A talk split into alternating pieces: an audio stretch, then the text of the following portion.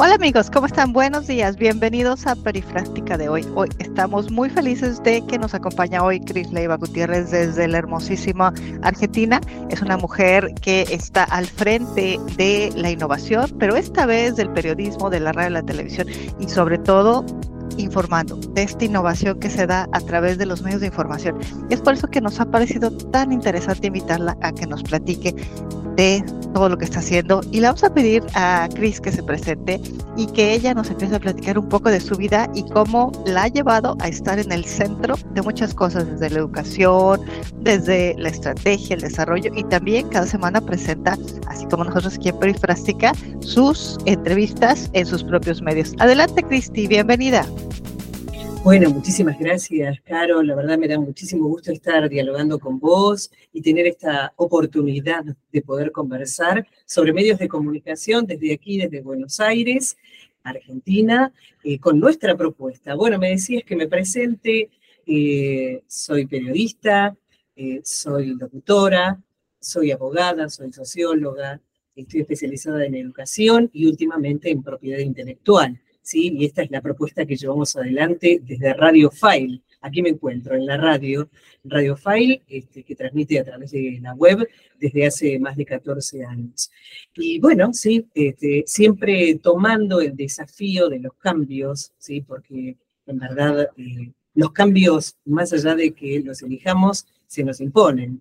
Y claramente últimamente estamos hablando demasiado de tecnología, de chat GPTs y de un montón de cuestiones que nos hacen reflexionar a todos en la profesión en la cual estemos y por qué no en los medios de comunicación. Muchísimas gracias, Cristi. Como verán, es una mujer hiper inteligente y además está en la tendencia de todo lo que está sucediendo en temas de innovación. ¿Cómo ha afectado la tecnología a tu día a día? Al periodismo, a, esta comunicación, a esta posibilidad de estar cerca con la gente?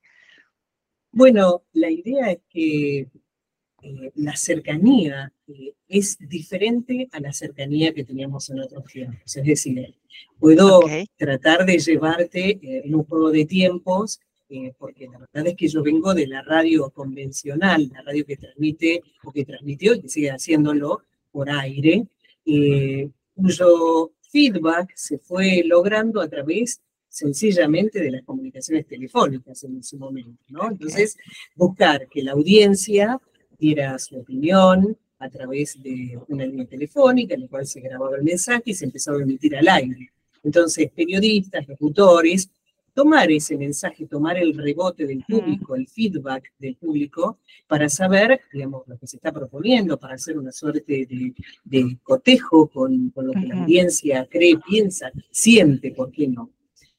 Y con el transcurso del tiempo y el desarrollo de tanta tecnología, el mensaje cambia, el mensaje ya no es eh, unidireccional, ya no va de un solo lado eh, o de profesionales el grupo de, personas que nos estén escuchando, sino que muchas veces es al revés. Desde el grupo de personas que escuchan se genera información y va y viene, el feedback es diferente, está como en una misma línea. Originalmente la comunicación la podemos pensar de uno a uno, de uno a muchos y ahora entre todos. Y para lo cual ha influenciado claramente las redes sociales, ¿no? Fueron las que dieron el toque de distinción en este, en este modo de comunicar. Con lo cual, eh, nosotros en 2008 iniciamos esta propuesta comunicativa que es Radio File, tratando de diferenciarnos de la radio convencional, pero date cuenta de un detalle, no pudimos diferenciarnos desde el inicio en, en la denominación, ¿no? Nosotros seguimos usando la palabra radio. La nuestra se llama Radiofile. No pudimos decirle streaming o, no sé, inventar algún nuevo nombre comunicativo. No lo podemos hacer porque socialmente todavía no estaba, eh, no es aprobada la palabra, sino no estaba incorporado, ¿sí? Entonces, tuvimos que eh, hacer ese tránsito incluso formando, eh, tomando formatos que para mi gusto ya fueron desapareciendo, ya se fueron desdibujando, ya fueron cambiando y se proyectan hacia una propuesta totalmente diferente, innovadora. Eh, pero hay que nadar entre aguas y hay que conservar ciertas cuestiones que la sociedad todavía no, de la que no termina de despegarse, por lo menos en Argentina. Así que en 2008 tuvimos que explicar un montón que era Radio File, pero un montón. Iba siempre con explicación, es decir, esto va a consistir en la emisión de podcast, va a tener otro formato, va a tener otra dinámica, se transmite por la web, lo vas a recibir en tu teléfono celular, un montón de cuestiones la verdad es que costó una enormidad, hasta que eh, también hay que decirlo, el contexto de la pandemia favoreció a que todo se naturalizara muchísimo más, ¿no? Y esto de lo que hablas es de una nueva propuesta de comunidad comunicativa. Sí, eh, tiendo a pensar que sí. Es decir, a ver, yo no quiero desconsiderar eh, un cierto grado de jerarquía. ¿Por qué? Porque necesitamos personas especializadas en cada una de las profesiones, ¿sí? Entonces, no es lo mismo una charla con una persona cualquiera que puede ser este, erudita en cualquier temática a la charla que puedes tener con un periodista que trata de indagar o llevar eh, o conducir, digamos, la búsqueda hacia un punto fundamental y con el compromiso de transmitir alguna idea puntual, ¿no? Sin embargo, esto ha traído este, la posibilidad de que todos nos expresemos. Pero esto no es solo en este campo, es en el campo de la comunicación toda, que incluye, eh, digamos, el audio, incluye la imagen, la imagen quieta y la imagen en movimiento. Los teléfonos celulares se equiparon rápidamente de cámaras eh, digitales para el registro de eh, fotos y videos con una calidad sorprendente. ¿Y eso por qué? Porque iba a estar a la mano de cada una de las personas. Todos nos podíamos transformar en un determinado momento en lo que en Argentina llamamos movilero. El movilero es el periodista que se encuentra en un lugar de un hecho periodístico, lo registra y lo transmite a su medio de pertenencia. Hoy el medio de pertenencia son las redes sociales. O sea que vos podés estar pasando por una esquina, hay un choque, lo registras y lo colgás en tu red por las características, porque te impactó, porque tiene determinada cuestión que vos querés este, destacar y sencillamente te transformas en, la persona que, que, emite ese mensaje, por lo cual se homogeneizó y ya todos podemos participar de la transmisión, ¿no? Si esa es la pregunta, eh, sí, hay Sí, eh, parece que entonces nos movemos de la individualidad de la comunicación a la comunidad de la comunicación. Y esto también cambia la forma en que obtenemos la información, la forma en que, cómo se distribuye el contenido de la información. Pasa de ser de un radio pasivo, ¿no? Totalmente le daba clic y simplemente escuchaba, a una actividad comprometida, a una actividad colaborativa, donde la información se consume de una manera distinta. Exactamente. Estoy totalmente de acuerdo. Creo que esa es la mecánica de estos tiempos. la veo absolutamente oportuna, pero sigo marcando este detalle que te decía este, segundos. Eh, me parece que un cierto grado de jerarquía tiene que haber en todos, en todos, en todos los ámbitos, ¿sí? ¿Por qué no en lo periodístico? Eh, hay personas que están preparadas para la transmisión de un mensaje, no estoy hablando de manipulación bajo ningún punto de vista, sino para la transmisión profesional de mensaje, para eh, el cumplimiento con ética, con responsabilidad. Este, el armado periodístico requiere de un trabajo serio, comprometido. Entonces, eh, digamos, una persona que ocasionalmente se encuentra con la posibilidad de generar eh, noticia, es correcto, me parece, me parece muy bienvenido, pero, pero no, no, lo transforma en un medio de comunicación en sí. Ok, entonces me estás hablando sobre, y, tocaste un tema muy sensible, no, no estás comprometiendo a las personas para que hagan algo, no estás comprometiendo a la información, estás persuadiendo o estás motivando. ¿Cuál es el nuevo estilo del periodismo? Eh, sin duda la motivación la motivación creo que es, eh, la vedette de todas las formas de, consumo, de exposición. Eh, me parece que es el camino adecuado. La motivación eh, a las personas, a la participación, al involucrarse, a lo colaborativo, a esta, esta cuestión comunitaria de la que hablas, al trabajo nuestro profesional, sin duda la motivación es, es, es, el, camino indicado. La persuasión eh, responde a otros mecanismos, incluso a otros tiempos, ¿no? Eh, que, me parece que no, no, no funciona de ese modo en este momento. Ok, entonces hemos pasado de, de, una radio pasiva informativa a una radio comunitaria, colaborativa, activa. ¿Cómo, cómo ha impactado la inteligencia artificial?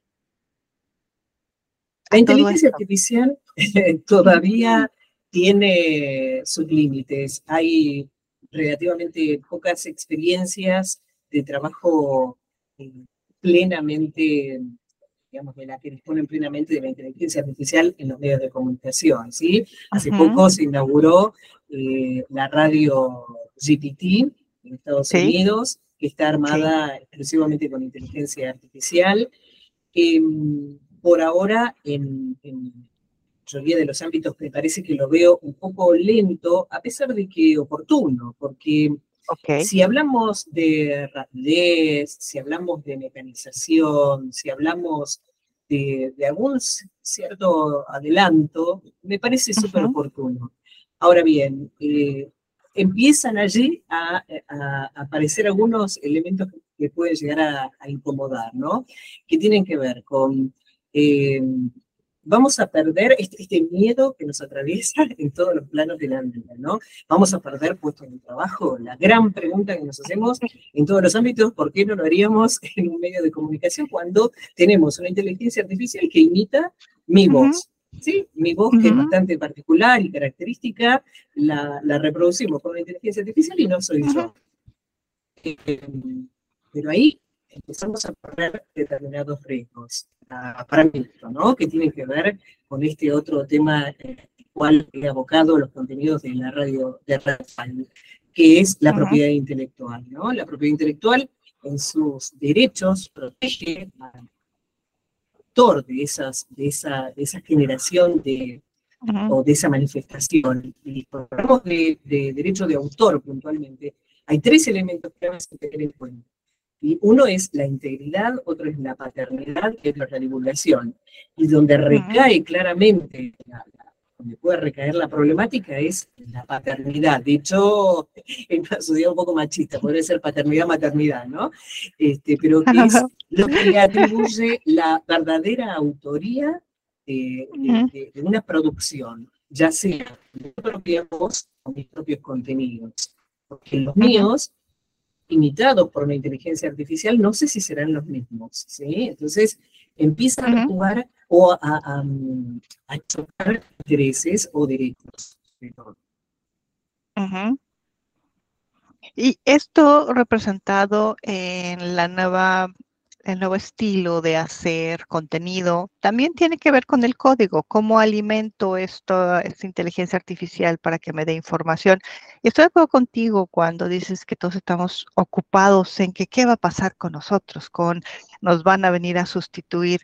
Me parece que deberíamos estar más preocupados en estudiar, en ponernos al día, en educarnos, en tomarnos el tiempo y la molestia de saber realmente lo que está sucediendo si nos va a venir a sustituir, bueno, pues si no estoy preparado. Si nos va a cambiar, pues si no tengo las herramientas, las habilidades necesarias para seguir en un puesto de trabajo, ¿no? Sin embargo, me parece también que todas estas nuevas modalidades eh, que trae la Web 3 son un alivio, para muchos de nosotros, ¿no? Para muchos de nosotros que somos escritores, que somos redactores, editorialistas, que somos, pues, no periodistas como tú, profesionales, sino que nos invitan, por ejemplo, a escribir o, nos, o estamos haciendo libros, son una gran ayuda. Ahora, otro tema es que ya lo veníamos haciendo desde hace mucho tiempo. Lo que pasa es que no era, no era Vox Populi, hoy es Vox Populi. Y nos da miedo el Vox Populi, nos da miedo el, el en que nos estén a lo mejor eh, haciendo o, manipulando o llevando a algún lugar donde realmente no estamos llegando. Claro, todo tiene sus colores, ¿no? Cualquier cosa que hagamos tiene un color blanco o un color negro. Sin embargo, me parece que estamos llegando, y ahí va mi pregunta, a un nuevo papel de la comunicación. Estoy totalmente de acuerdo. El desarrollo que existe es eh, impecable, estoy 100% de acuerdo. y creo que nos tenemos que, preparar, creo que no nos tenemos que asustar, creo que eh, históricamente los cambios, estamos en cuarta revolución industrial y eso significa que hemos tenido anteriores y que a todas nos fuimos acomodando o fuimos adaptándonos o fuimos creando valor en cada una de las personas. En ningún caso quedamos al margen y vimos una máquina vapor que nos sacó de, plano, o, este, o el desarrollo de, las terminales de computadoras, o no nos fueron quitando el lugar. Más bien nosotros tuvimos y tenemos la inteligencia y la adaptación para, para, mejorar, para, para ocupar nuevos puestos, para adaptarnos, para mecanizar las cosas que debemos mecanizar y para, en todo caso, crear valor más del orden artístico, creativo, eh, de la mano de la persona. Pero el miedo siempre, históricamente, paraliza. Eh, y yo creo que de algún modo también esto, eh, si, si, pensamos un poco en el cine, cómo nos fueron presentando, digamos, este, a, la, a, la, ciencia ficción, lo que en ese momento digamos, eh, daba como mucho miedo, este, robots enormes, eh, nunca podíamos apartarnos del todo del diseño antropomórfico, pero por miedo, por miedo, no sí, de eso. Entonces, eh, esas presentaciones necesitan este, impactantes eh, siempre nos asustaron hasta que nos dimos cuenta que tenemos robots en nuestras propias casas, ¿no? Cuando tenemos un robot claro. a la alfombra, nos damos cuenta que no era algo que nos iba a quitar el puesto, sino que nos iba a ayudar. Eh, en la comunicación creo exactamente lo, lo que planteas, Carolina. Eh, creo que, podemos, que es una gran oportunidad de tomar los avances digamos, con ciertos resguardos, en todo caso, que van de la mano de esto de los derechos que te planteaba anteriormente, eh, pero, pero, que, pero que podemos crecer, que podemos crecer en nuestras propuestas comunicativas. Y dime, ¿cómo monetizamos? ¿Cómo, ¿Cómo logramos una economía dentro del periodismo? En todos los niveles. ¿Cómo lo ves? ¿Cómo es un 2030 una monetización de la, de la, de la industria editorial, de la industria de la comunicación?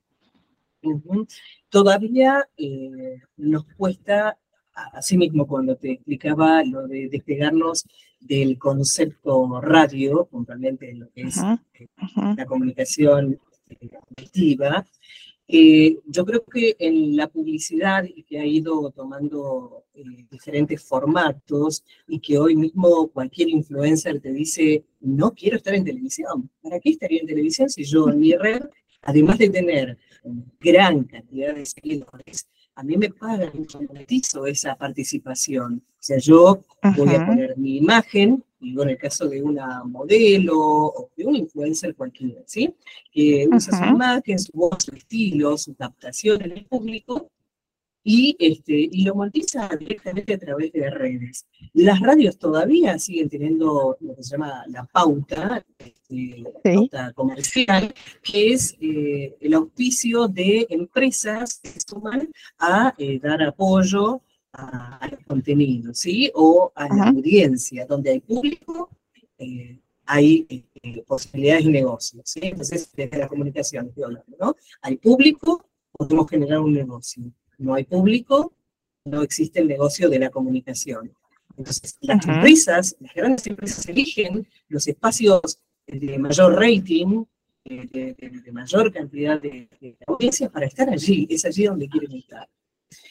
Pasa en todos los ámbitos, en la televisión, en la radio y por supuesto en las redes.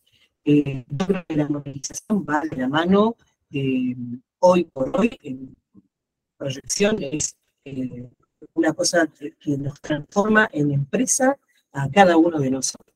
La monetización va de la mano de cada uno de nosotros, de acuerdo a la propuesta y a lo inteligente que hayamos sido a la hora de, de convocar audiencia. De hacerlo. ¿Te, te imaginas eh, monetizar NFTs? ¿Te imaginas monetizar la, los artículos, los podcasts? ¿Estás eh, ya pensando eso? ¿Ya ¿Lo ves estoy pensando, cercano?